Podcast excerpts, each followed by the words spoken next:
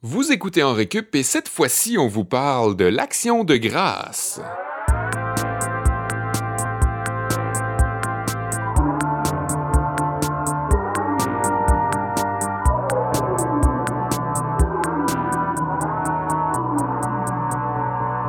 Mon âme bénit le Seigneur, que tout ce qui est moi bénisse son saint nom.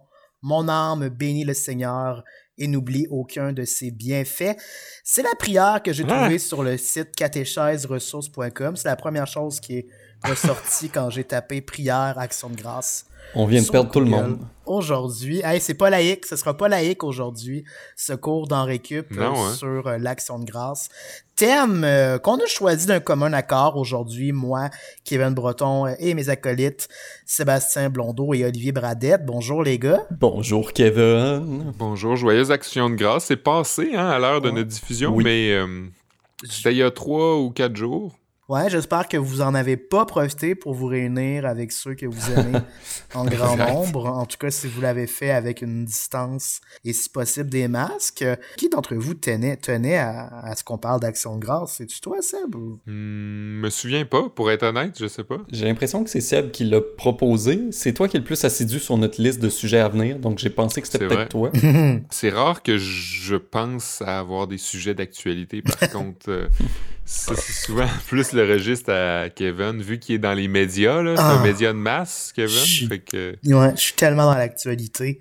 puis il prend tous les sujets qu'on prend ici pour les amener chez Balcourbe Oui. aussi. Fait Ou que, ailleurs. Je fais de la convergence. ailleurs, ouais. La convergence médiatique a un nom ici, puis c'est le Fait mien. que si ça se trouve, là, on va retrouver le sujet de l'action de grâce ailleurs, là, genre euh, un jour avant d'être diffusé. Exactement. Ben, c'est vraiment drôle que tu dises ça aujourd'hui parce que dans mon cours, il va y avoir une petite référence au genre de convergence que je fais euh, des fois. On pourra parler tantôt euh, de comment la, qu'est-ce que l'action de grâce représente pour nous, mais comme on est déjà dans le sujet, euh, je vais vous présenter le cours que j'ai préparé aujourd'hui qui va être en fin de période.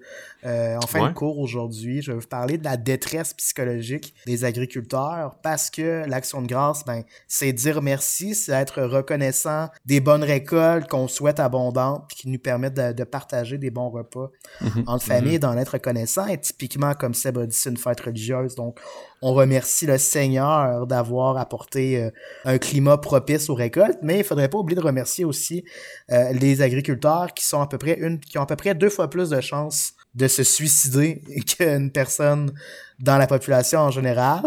Ouais. C'est très dark comme stats aujourd'hui.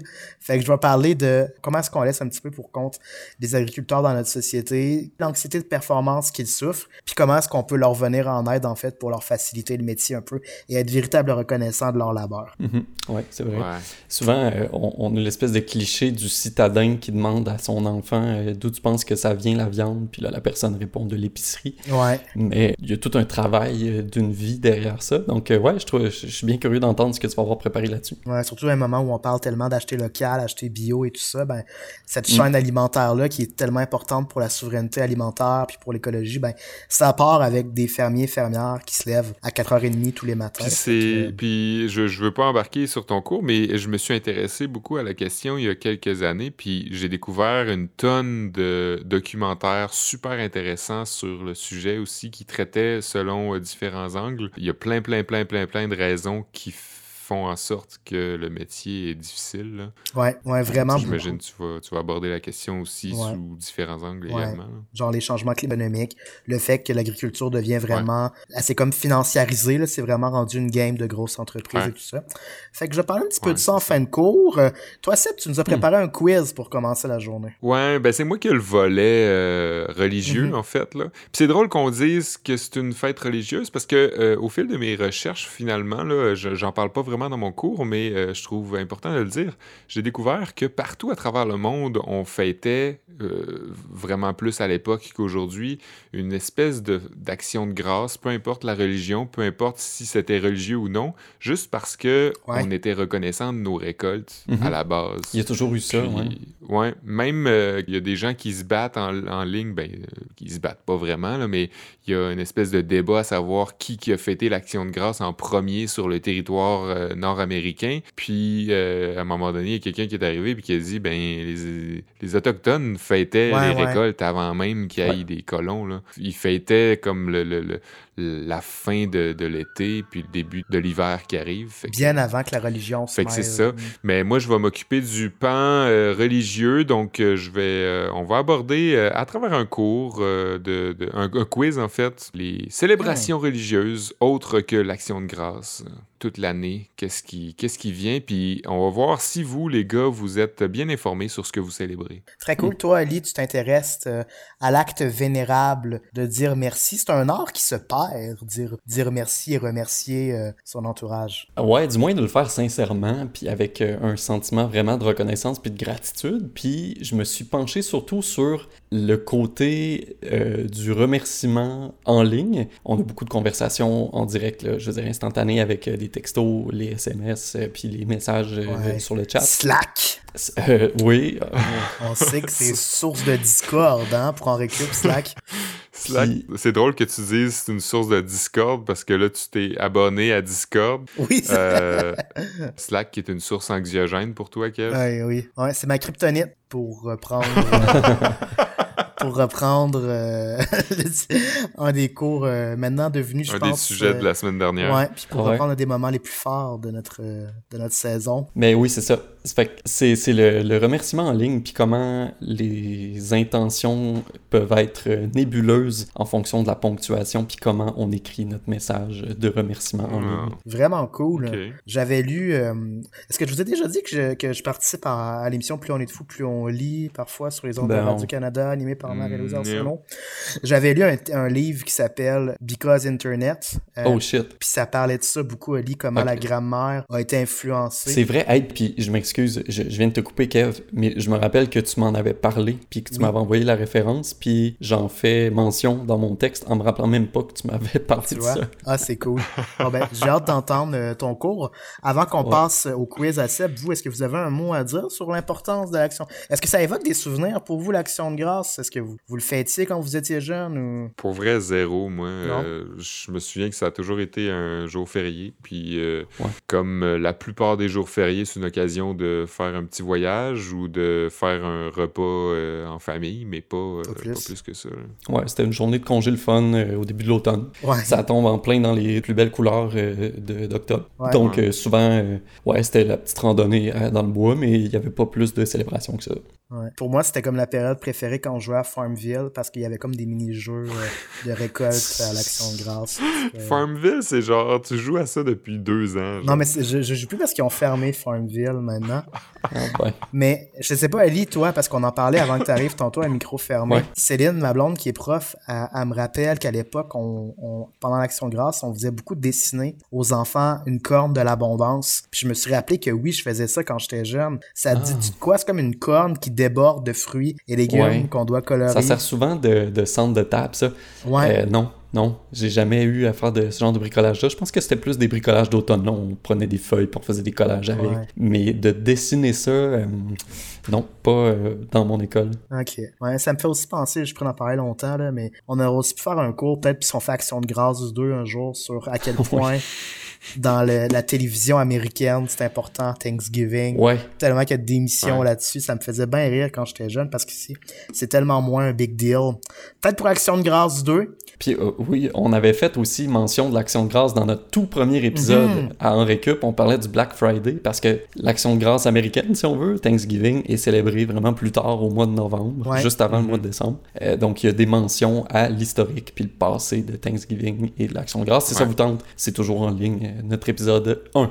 Ben oui, ça va faire un bon prequel à notre épisode sur euh, l'action de grâce. Bon, mais super, on va commencer cette journée-là avec le petit quiz que Seb nous a préparé. Il va nous passer des feuilles. Préparez vos crayons, vos effaces. Ben oui, puis Kev, ben t'en as, euh, t'en as parlé juste, euh, juste avant euh, que tu voyais les Américains, les États-Unis fêter l'Action de grâce en grand, tandis que nous, pas vraiment. Mm-hmm. Puis moi, j'ai toujours vu ça aussi, j'ai toujours dénoté. dénoté ça, merci. Mais chez les anglophones, les nord-américains mm-hmm. anglophones en général, je trouvais que c'était vraiment plus fort. Même ici au Québec, les, les anglophones fêtent plus l'Action de grâce, c'est plus un big deal. Puis ben, je pensais au début vous proposer un cours d'histoire pour qu'on aille voir c'est quoi les raisons qui font que les Canadiens français fêtent pas autant l'action de grâce, ou du moins les Québécois, que nos cousins anglophones. Mais j'ai vite vu qu'il n'y avait pas grand énigme à résoudre là-dedans. C'est juste à cause de notre héritage catholique et parce que les anglophones étaient à l'époque beaucoup plus des protestants. Et bien, eh ben, s'avère, pour une raison que j'ignore, que ceux qui ont renforcé la tradition de l'action de grâce euh, au Canada, ben, c'était des Canadiens protestants. Fait que c'est juste ça. ouais. C'est juste l'héritage religieux et euh, peut-être aussi à cause qu'historiquement, les francophones ont une relation un peu plus complexe avec leur, leur rapport à la religion. Peut-être aussi que ça fait qu'on se sent mal à l'aise de célébrer certaines fêtes religieuses en grand. Là. Mhm. Euh, juste à penser à Noël, qui est plus tant religieux tant que ça, là.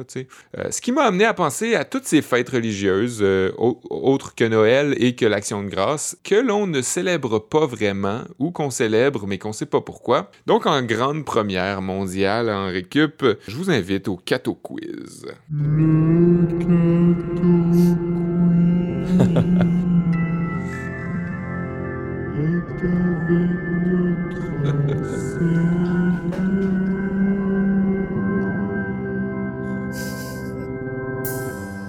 Je vous pose donc des questions à propos de célébrations appartenant au monde catholique et vous devez répondre selon un choix de réponse que je vous énoncerai bien évidemment. Numéro 1. Le 1er novembre de chaque année, on célèbre la Toussaint pour honorer les morts. Beaucoup ont adopté la tradition d'a- d'apporter un pot de fleurs, souvent des chrysanthèmes, sur la tombe de leurs proches décédés, mais le jour saint n'a pas toujours été célébré en novembre, fut un temps où on le célébrait au printemps. Ma question, pourquoi a-t-on cha- changé la date de cette fête? Pour faire de l'ombre à une fête païenne en, choi- en choisissant le même jour. B. Pour laisser plus de, place à Pâques, qui, on va se le dire, était euh, le bout de la marde en matière de fête catholique. Ah ouais. C pour rendre le jour plus triste encore en disant du même coup bye bye au soleil, aux fleurs, aux terrasses et aux pantalons trois quarts. Ou D parce qu'il y a plus de morts en octobre, Kevin. Ah, ben, Ça, peut-être. je- j'aurais rajouté E pour qu'en France, il y ait deux semaines de vacances à l'automne. Mais moi, connaissant euh, l'héritage guerrier des religieux qui aiment donc ça, faire de l'ombre euh, à l'autre, je vais dire A, donc, pour faire de l'ombre à une fête païenne. Olivier? Ouais, ça aurait du sens. Sinon, j'irais avec euh, laisser la place à Pâques, qui est comme le big shot des fêtes catho. Ben, c'est Kevin qui remporte Mm. le point ici. Euh, c'est pour faire de l'ombre à une fête païenne. Et la fête en, en question, c'est euh, le Nouvel An celtique. Mais j'ai pas plus d'informations à ce propos. Parce que Ça a marché. T'as pas plus d'informations parce que c'est ça. Trop, Il y a eu trop d'ombre sur cette fête sur cette fête. Numéro 2, le fameux dimanche des rameaux. Ah oui. Un des temps forts du carême, hein, Oli? Et le dimanche qui précède Pâques. En ce jour, on bénit des branches qu'on appelle rameaux pour symboliser la victoire de la vie sur la mort et sur le péché. Suite à quoi on peut les brûler à l'église et récupérer leurs cendres pour le mercredi des cendres. Mmh. Ma question, quand a lieu ce mercredi des cendres? A. 46 jours après Pâques. B.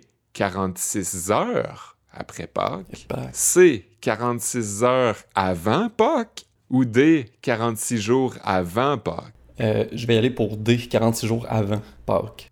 Kev- Kevin? Ben, je trouve que d'après moi, selon la suite naturelle des choses, les cendres sont habituellement ce qui arrive après, euh, Mhm. non avant, là, sauf peut-être dans le cas d'un phénix. Fait que je vais dire 46 jours après Pâques. Ben, c'est Olivier qui remporte le point Ouais. ici. Fuck! La bonne réponse est 46 jours avant Pâques, ce qui implique qu'on doit garder les cendres toute l'année pour euh, les utiliser au mercredi des cendres euh, de l'année Ah, suivante pour beurrer le front des gens qui se confessent Ah, ouais. au mercredi des cendres. Ben oui. Ah, ça, je savais pas.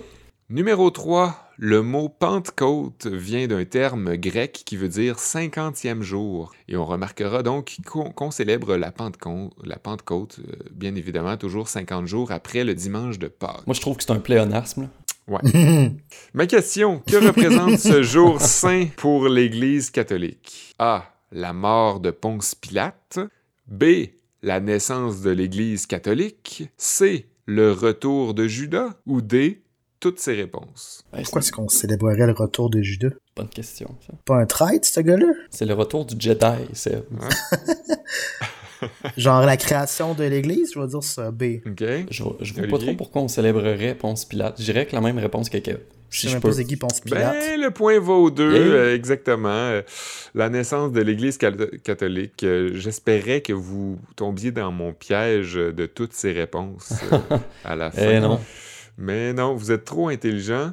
Euh, bon, donc, euh, la raison, c'est que 50 jours après, c'était assez pour élaborer Mhm. leur euh, système pyramidal, j'imagine. Euh, donc, numéro 4, l'épiphanie a lieu le 6 janvier et célèbre la date de la visite des rois mages à l'enfant Jésus. Ma question, vite, vite, que retrouve-t-on donc dans les boulangeries ou les pâtisseries pour célébrer l'épiphanie? Ah, facile. Ah. A. Des galettes. B. Des restants de bûches. C. Des biscuits en forme d'étoile de Bethléem. Ou D. De la myrrhe? Ben, Je c'est... pense pas de la mer. De la mer, ce serait genre euh, des chiches taouk, des petites patates euh, à l'ail. non, c'est pas, de la, pas la myrrhe comme le Ah, restaurant. ok. C'est donc ben niaiseux. Je dirais des galettes. Ah, des galettes? Ah ouais, c'est des galettes. Euh, Il y a de la frangipane aussi, mais des galettes. Eh oui, bon, ben garde, le point va aux deux. Encore une Ben, fois, la bonne réponse, les galettes pour la galette des rois. Ouais. Cette fameuse tradition de mettre une bine dans un petit gâteau plat en pain d'épices et de couronner celui ou celle qui tombe sur la bine. Il y en avait aussi qui mettaient des tout petits bibelots, comme des petites figurines en porcelaine. Ben voyons. il y a des dents qui se cassaient là-dessus, je te dis pas. Dans ton coin là, à Chicoute, ça ou euh, non, à- euh, mais en France, je sais qu'ils le faisaient. Euh, parce que Esther, euh, ma copine, est née le 8 janvier. Fait que bien souvent, pour sa fête, elle recevait une, une galette des rois. Oh non. Puis, La pire affaire. Ouais, ouais. Mais euh, puis souvent, c'est ça. C'est comme une tarte avec de la pâte d'amande. Moi, j'aime full ça. J'aime full ça. Mais Ouais. euh, c'est ça. Il y avait souvent une espèce de petite figurine en porcelaine. Puis les gens se pétaient les dents là-dessus. Ah, cool. Mm, mm. Donc, euh, c'est la fin. Je cumule les points. Roulement de tambour, parapapam-pam. Le seul vainqueur, c'est Jésus. Oh. Félicitations et joyeuse action de grâce à tous. Ben, merci Seb, et c'est c'est avec ce merci que je fais le pont avec mon propre Oh. cours. Hey, c'est la conclusion la moins recherchée de l'histoire dans la queue. hey, parlant de merci. Hey, parlant de ça, non mais merci sincèrement, c'était bien le fun comme euh, petit quiz. Ça faisait longtemps qu'on avait eu un quiz. C'est vrai. J'aime ça les quiz. C'est vrai. Fait que ben c'est oui, le- euh, l'action de grâce, euh, c'est une euh, occasion d'être reconnaissant puis d'exprimer toute la gratitude qu'on a envers ce qu'on a, ce qui nous entoure, pas qu'en termes de biens ou de nourriture, mais aussi en termes de gens. Ça fait que j'en profite pour vous dire que je vous aime bien gros les gars. Oh. C'est l'autre qui dit Puis c'est bien, c'est vraiment bien de reconnaître la chance puis le privilège qu'on a, puis aussi de savoir dire merci sincèrement aux gens autour de nous, comme je viens de le faire, même si ça a l'air bien, bien têteux. Donc, dans ce petit cours de culture et société, je m'intéresse aux remerciements dans nos correspondances par écrit, que ce soit par texto, par chat ou par courriel. Euh, mais c'est que l'intention d'un merci peut clairement être modifiée par les mots et les phrases qu'on utilise, qui les entourent, si on veut, Mhm. mais aussi, voire même surtout, par la ponctuation qui accompagne votre remerciement. Si vous me dites un simple merci à la fin de votre courriel avec un point en fin de phrase, je vous considérerai pas poli ni courtois. Je vais vous considérer plutôt comme une personne ingrate qui est clairement en tabarnak. Quand je lis merci avec un point, j'entends merci. Vous êtes comme lâche, vous êtes fâché, tendu, vous le dites par automatisme, sans conviction. C'est un merci qui est vide, qui est faux, ou peut-être qui, qui est même rempli d'une volonté fourbe de semer le doute sur vos sentiments avec le maudit point froid puis sec à la fin. À quel point on réfléchit quand on- comme ça pour écrire, Ouais, c'est souvent le point de vue de la personne qui reçoit le message. Ouais. Il y a tout ça, Ouais. mais euh, on va le voir plus loin, ça, ça peut vraiment euh, donner des situations fâchantes. là. Ça a vraiment l'air bête, à mon avis. Merci avec un point. Esther, euh, dont on vient de parler, elle vient de s'acheter un MacBook parce que le sien a flanché malheureusement. Puis dans son courriel de confirmation d'achat, on peut lire en gros Merci pour votre commande. point. Genre, Charriez pas, là, Apple, 1800$ de MacBook 9, ça vaut quand même un maudit point d'exclamation en fin de phrase. Quand moi je suis allé au Apple Store chercher mon nouveau MacBook en 2016, la fille qui me l'a apporté me dit félicitations, puis elle était toute souriante, puis j'ai clairement senti le point d'exclamation dans sa phrase. Genre, si elle m'avait envoyé ses félicitations par courriel, c'est clairement un point d'exclamation. Genre des gifs animés qui écrit merci dessus, Ouais. probablement. Sans En aucun 2016, doute. ça existait pas, je pense, les gifs. Peut-être. Elle m'aurait envoyé un meme. Euh, puis le point d'exclamation qui accompagne un remerciement, ben c'est ça, ça démontre l'enthousiasme, le positivisme, la reconnaissance que vous manifestez à votre destinataire, donc à la personne à qui vous écrivez. Vous avez peut-être dé- déjà reçu un merci avec 3-4 points d'exclamation, et là en sous-titre, Moi, je délite tout de suite. en sous-titre, on peut lire comme Hey, tu m'as vraiment sauvé la vie. Merci, mon chum. Il y a une forme plus rare de merci dans un contexte de message. euh, je dirais que c'est peut-être celle avec les points de suspension. Ouais. Dans ce temps-là, moi, j'entends comme merci. Mhm. C'est sur un ton un peu douteux, des fois même un peu bitchy, dépendant de l'intention. Ça peut être euh, aussi bien une, une façon de manifester le doute ou la confusion. Et si vous utilisez cette, cette forme-là de merci, ben peut-être que vous voulez faire comprendre à votre destinataire que son compliment louche sur Tinder était pas tout à fait approprié. C'est sûrement dans ce contexte-là, en fait, que c'est utilisé le plus souvent. Ouais, j'imagine, ouais. Et vous souhaitez peut-être transmettre, c'est ça, de manière passive-agressive que vous trouvez ça pas mal niaiseux ce qui vient Ou de se dire. merci. Ou encore, vous êtes un boomer qui ponctue chacune de ces phrases écrites avec les maudits trois points. À mon avis, euh, la forme la plus neutre de merci dans le langage Internet, c'est quand il n'y a aucune ponctuation. Merci, tout seul, qui flotte dans le vide à la fin du message. À mon avis, c'est beaucoup plus neutre que le merci avec un point final.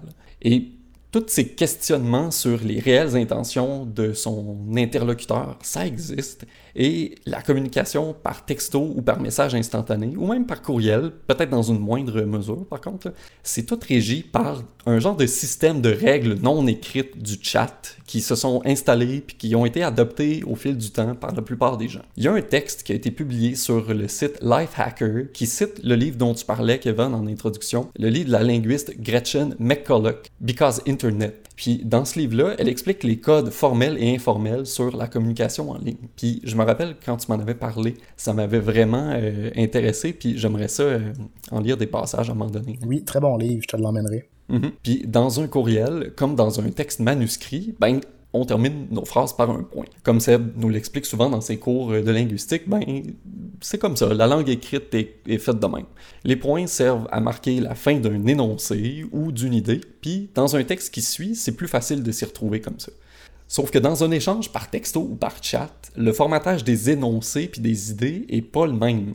C'est pas le point qui marque la fin de l'énoncé. Euh, vous, vous serez peut-être d'accord avec moi, puis je serais curieux de savoir, est-ce que vous sauriez me dire qu'est-ce qui sert de ponctuation, en fait, dans les conversations en ligne? Sur un chat, euh, ben, Ouais. ce serait genre le retour de chariot, là, le saut de ligne. OK.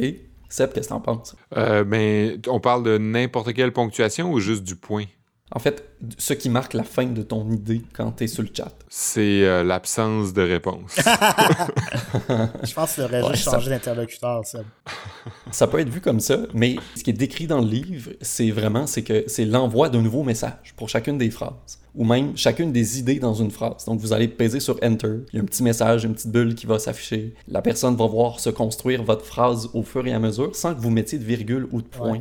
Euh, et c'est ça qui va constituer finalement la ponctuation. C'est vraiment l'agencement, euh, l'empilade de chacune euh, de, de vos idées sur euh, vos bulles de clavardage. Ouais. Euh, personnellement, je fais un peu les deux. Euh, je peux des fois, dans l'énervement ou l'empressement, envoyer des courts messages, comme pour émuler le plus possible le rythme d'une conversation à haute voix.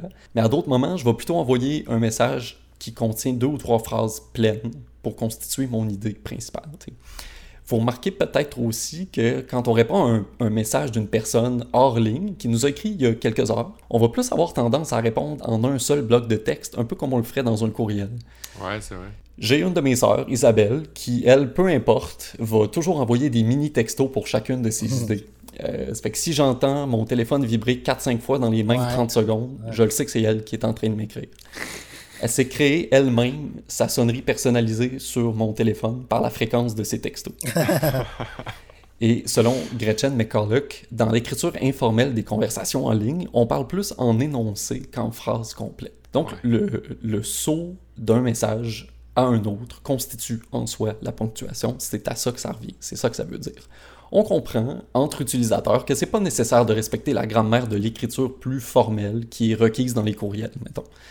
Un point à la fin d'un énoncé d'une conversation instantanée, ben, ça détonne clairement. Et pour le destinataire, le destinataire, pardon, son interlocuteur a certainement décidé de taper ce fameux point-là, parce que s'il est là, c'est pas pour rien. Et c'est peut-être justement pour marquer un point, pour donner une intention ou un poids supplémentaire à son dernier message. Et là, de l'autre côté, ben, pour le destinateur, c'est-à-dire la personne qui envoie le message, le point était peut-être même pas intentionnel. Peut-être que les paramètres de son téléphone font en sorte que, en tapant deux fois sur la barre espace, il y a un point puis une majuscule de début de phrase qui vont être insérés à la prochaine entrée de texte, par exemple. Donc, c'est comme tu le disais, Seb, c'est peut-être même pas calculé, c'est insignifiant puis on n'y pense pas, mais pour l'autre, ça va susciter un questionnement de fou. L'âge de la personne avec qui vous parlez est aussi un facteur à considérer, à mon avis, mon père a tellement l'air bête dans ses textos, je sais pas pour vous avec vos parents, mais moi je reçois des OK, bonne soirée. Mm-hmm. On vient de tuer un orignal à la chasse, on va faire une bonne tourtière. C'est sûr que dans vie, mon père est plutôt calme et posé, mettons, mais je sais bien que si on se parlait de vive voix, il y aurait un petit peu plus de nuances dans sa voix, puis ça passerait mieux. Mais ça, c'est parce que je le connais, puis pour lui, ben, à la fin d'une phrase, on met un point, c'est tout. Il n'est pas nécessairement au courant des codes de bienséance des conversations instantanées en ligne à laquelle notre génération est plus habituée. Donc, imaginez la confusion engendrée si vous recevez un courriel bêtement ponctué d'un collègue que vous connaissez pas trop au travail. Tout ça peut générer vraiment beaucoup de mauvaises interprétations. Et c'est là qu'on voit toute l'importance du non-verbal et de l'intonation d'une voix et d'une conversation face à face. Combien d'amitiés qui ont pu être perdues à cause d'un texto mal ponctué. Alors, euh, les gars et tout le monde, euh, soyez prudents avec votre ponctuation en ligne. Hein. Sachez qu'elle va sûrement avoir un impact sur votre interlocuteur, donc utilisez-la avec prudence. Et c'est pourquoi, désormais, je vais utiliser un point à la fin de ma phrase quand je vais vous écrire, les gars, qu'il faut absolument pas parler du fait que je travaille au gouvernement. Merci, Oli. Merci. Dans le livre euh, dont tu as fait mention, Because Internet, lu dans ton cours, il y avait une théorie à savoir pourquoi euh, les euh, nous on est comme la génération des euh, ceux qui sont nés avec internet. Et nous il n'y a mhm. pas ce souci d'espace ou d'encre là quand on veut écrire un message l'espace il est infini puisqu'il est numérique. C'est pour ça qu'on peut faire des enter après chaque énoncé sans alors que des personnes âgées souvent ils vont séparer leur message comme tu disais avec trois petits points et la théorie qu'on aurait, c'est que l'ancêtre le plus proche de des conversations informelles écrites qu'il y aurait, c'était les euh, cartes postales qu'on s'envoyait. Et sur les cartes postales, il y avait un espace limité. Mm-hmm. Tu peux faire enter, enter. Fait que, tu sais, plutôt que changer de ligne pour chaque énoncé, tu allais séparer tes idées avec trois petits points, passer à l'idée suivante. Donc, il y avait une économie d'espace. C'est comme une habitude de grammaire, d'orthographe qu'on aurait, que les personnes âgées auraient conservé en, embarquant sur Internet ensuite. Hmm. Une personne âgée euh, englobant comme euh, beaucoup de gens, ben, pas juste les gens de 80 ans. Non, c'est ça, disons, tout ce qui est comme, mettons, euh, au-dessus de 45-50 ans, là, tu sais, ceux qui n'ont pas vraiment connu Internet dans leur jeunesse, là, qui sont comme arrivés plus tard sur le web. Oui, mhm. oui, c'est intéressant. OK, bon, ben oui, ben, comme je le disais en introduction, au début de la chaîne alimentaire qui nous permet de célébrer les récoltes, il y a les agriculteurs. puis je voulais parler parce que moi, mes parents ont tous les deux été euh, habités sur une ferme, travaillé sur une ferme. Euh, en Beauce, il y en a le, travail agricole est super important, super présent. J'avais beaucoup d'amis au secondaire qui travaillaient sur une ferme, puis j'étais toujours vraiment plein de compassion puis de d'étonnement par rapport à leur travail. Fait qu'aujourd'hui, je voulais parler d'un danger qui les guette, c'est-à-dire un danger psychologique. Parce que oui, l'action de grâce, c'est une fête pour remercier Dieu et tout ça. Il faudrait quand même pas euh, oublier de l'équation euh, les agriculteurs sans qui ces récoltes-là seraient juste pas possibles. C'était vrai à l'époque, ça l'est encore aujourd'hui. Ils sont au début de la chaîne, puis sans eux, il y aurait rien dans notre assiette. Puis si c'est super coutume de parler d'environnement, de, l'importance de manger local, bio et tout ça, ben autant on parle beaucoup de ça, autant on parle bien peu du métier d'agriculteur qui a rarement été aussi difficile qu'aujourd'hui. En, en 2020, fait que pour faire un petit portrait, je vous parlais déjà des taux de suicide qui sont euh, effarants, euh, chez les, euh, agriculteurs au Québec, mais aussi en général sur la planète. déjà, pour vous donner un aperçu, au Québec, dans la population générale, c'est une personne sur deux, euh, sur cinq, qui souffrirait d'une forme de détresse psychologique. C'est déjà énorme. Mais lorsqu'on limite ça aux, agriculteurs, ce taux-là passe à un sur deux. C'est donc dire que la moitié des agriculteurs au Québec auraient une forme ou une autre de détresse psychologique. Euh, ça s'explique de plusieurs manières, comme, comme Seb disait en, introduction. Euh, il y a un fardeau euh, qui prend différentes formes, qui va peser sur eux. D'abord, on peut rien penser à la labeur, au labeur en tant que tel, qui est extrêmement éprouvant physiquement. C'est un horaire qui commence comme aux petites heures du matin et qui se termine très tard. Il y a la pression économique qui vient avec tout ça, la mhm. pression de faire vivre sa ferme. Souvent, c'est comme sa seule euh, prime de retraite, ça va être les actifs de la ferme qui vont suivre par la suite. Donc, on joue vraiment euh, all-in avec notre ferme quand on est agriculteur. Et économiquement, c'est pas un métier souvent qui procure un coussin euh, financier confortable sur lequel on peut euh, tomber si jamais il y a des imprévus. Euh, le revenu, en fait, pour un produit qui serait vendu 1 dollar grâce à un agriculteur, il y a seulement 6 sous qui retomberaient pour 1 dollar dans les poches d'un fermier ou d'une fermière. C'est minime comme proportion. Et malheureusement, ben, ça semble pas vraiment vouloir s'améliorer quand on regarde du côté des perspectives d'avenir. Euh, pour plusieurs facteurs, dont l'instabilité économique. Euh, c'est un système qui se fonde beaucoup sur le principe d'importation-exportation. Fait qu'à chaque fois qu'il y a des tractations politiques ou un climat politique qui est peu favorable aux échanges commerciaux, ben, en bout de compte, en, fin, en fin de compte, c'est souvent le travail des agriculteurs qui va en payer le prix. Le climat, nécessairement aussi, parce qu'on est très dépendant du bon temps, du mauvais temps, de la météo les changements climatiques peuvent aussi avoir une influence directe mhm. sur les bonnes récoltes qui peuvent faire ou défaire une saison à, elle seule. Le manque de relève, euh, comme c'est un métier qui s'est beaucoup industrialisé au fil des années, euh, il y avait des rumeurs de tracteurs qui allaient se conduire eux-mêmes, des machines qui remplacent beaucoup d'ouvriers, tout ça, ben ça fait de cette profession-là une profession aux perspectives d'avenir peu réjouissantes, peu rassurantes. Donc il y a beaucoup de jeunes qui ne veulent pas suivre les traces de leur père et de leur mère et ce n'est plus un métier qui se passe de génération en génération comme ça a déjà été le cas. Donc il y a un manque de relève, évidemment. Et aussi, euh, comme on le mentionnait en introduction, la financiarisation de ce domaine-là. Et là, je sais pas si je vous ai déjà mentionné que je suis chroniqueur à Plus on est de fou, plus on lit.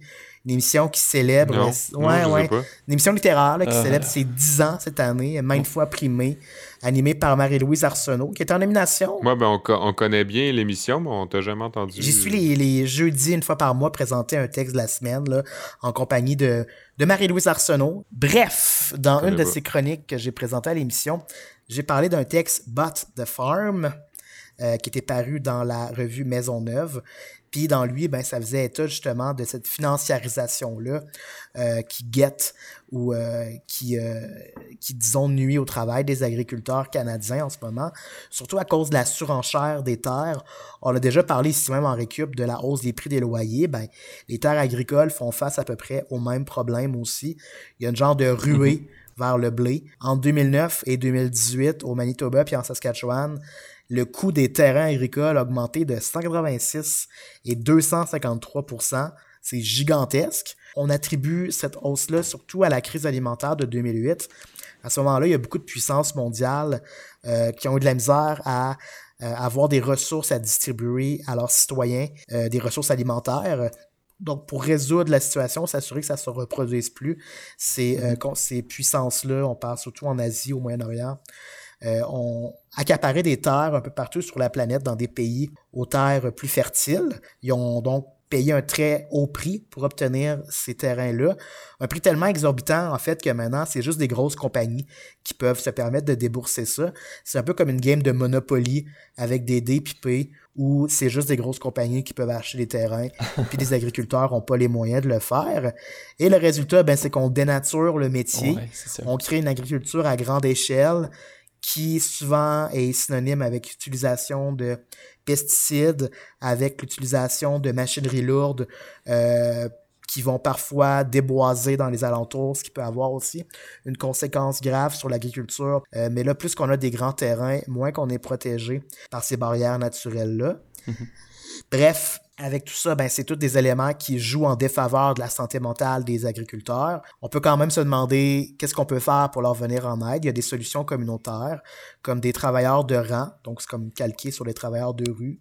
Ce sont des euh, diplômés en travail social qui viennent en aide à des personnes, des travailleurs au Ah, bord euh, de l'épuisement euh, psychologique. Il y a des lignes d'écoute qui sont mises en place aussi pour les aider, mais il faut aussi en amont briser les chaînes de la masculinité toxique là, qui vont souvent empêcher les hommes de juste prendre le téléphone puis demander de l'aide ou demander de l'aide à son voisin parce qu'ils ont peur d'avoir l'air faible, tu très souvent. Et je pense aussi que comme citoyen, ben, comme consommateur, on peut faire des choix, bien sûr, d'acheter local, bio, mais comme citoyen, on peut aussi leur offrir notre solidarité. L'action de grâce pourrait servir à ça, on pourrait renouveler cette fête-là pour offrir notre reconnaissance aux travailleurs des sols agricoles, mais aussi à l'année longue, à être solidaire de leurs demandes. Puis je pense notamment au dossier de la gestion de l'offre qui avait vraiment ébranlé la sécurité financière des, des agriculteurs au Québec. Ben, tu sais, c'est un dossier qui devrait nous préoccuper comme société en général. Donc, on devrait être solidaire de ça, être compréhensif aussi vers la méthode de production, leur secteur de production, qui soit bois, bovin, laitier, etc. Peu importe nos convictions personnelles à cet égard-là, je pense qu'on devrait quand même faire preuve d'ouverture et de solidarité pour faire en sorte qu'on puisse être reconnaissant puis dire merci à ces agriculteurs sans qui, en fin de compte, on pourrait jamais euh, se partager un bon repas, que ce soit à l'Action de grâce ou n'importe quel autre jour de la semaine. On avait dit qu'on serait pas laïque aujourd'hui, euh, finalement, peut-être qu'on l'était. Ça a pris une tournure laïque. Grand plaisir de la coalition Avenir Québec. Non, c'est pas vrai. à quel point? Ben, merci euh, Seb pour ton quiz. Ton quiz Cato Ouais, Quiz. Est-ce qu'on va Mon en avoir? J'espère qu'on va avoir une deuxième édition un jour de. Sûrement, hein? Sûrement, peut-être. Toujours une bonne raison d'aller fouiller dans le catholicisme. Toujours des bonnes raisons pour aller fouiller dans le catholicisme, Seb. De, réouvrir notre, euh, notre Nouveau Testament. Merci, Ouais. Oli, euh, aussi pour ton cours. euh, on pourrait mettre les références de, de- du texte dont tu as parlé. euh, tu l'as pris où? Sur le site euh, Nerds, I'm a nerd, I am a nerd.com? C'est comme ta page d'accueil. C'est ça, c'est ta page d'accueil, hein, ça, Oli, toi? Ça, c'est mon site personnel. Ah, ok, ok, c'est ça qui le gère. Ouais, sa page d'accueil, c'est le site du gouvernement. Ça, j'étais plus sûr que c'était le site du gouvernement ou si c'était I am a fucking nerd.com. Cool. Ok, bon ben, hey, euh, on se dit déjà la semaine prochaine. Le temps file, mine de rien, hein? Ben, crime, en bonne compagnie. Ouais, les secondes euh, s'écoulent comme euh, du sable dans un Je sablier. sais pas si ce serait la bonne métaphore parce que Non. on va chercher une meilleure métaphore.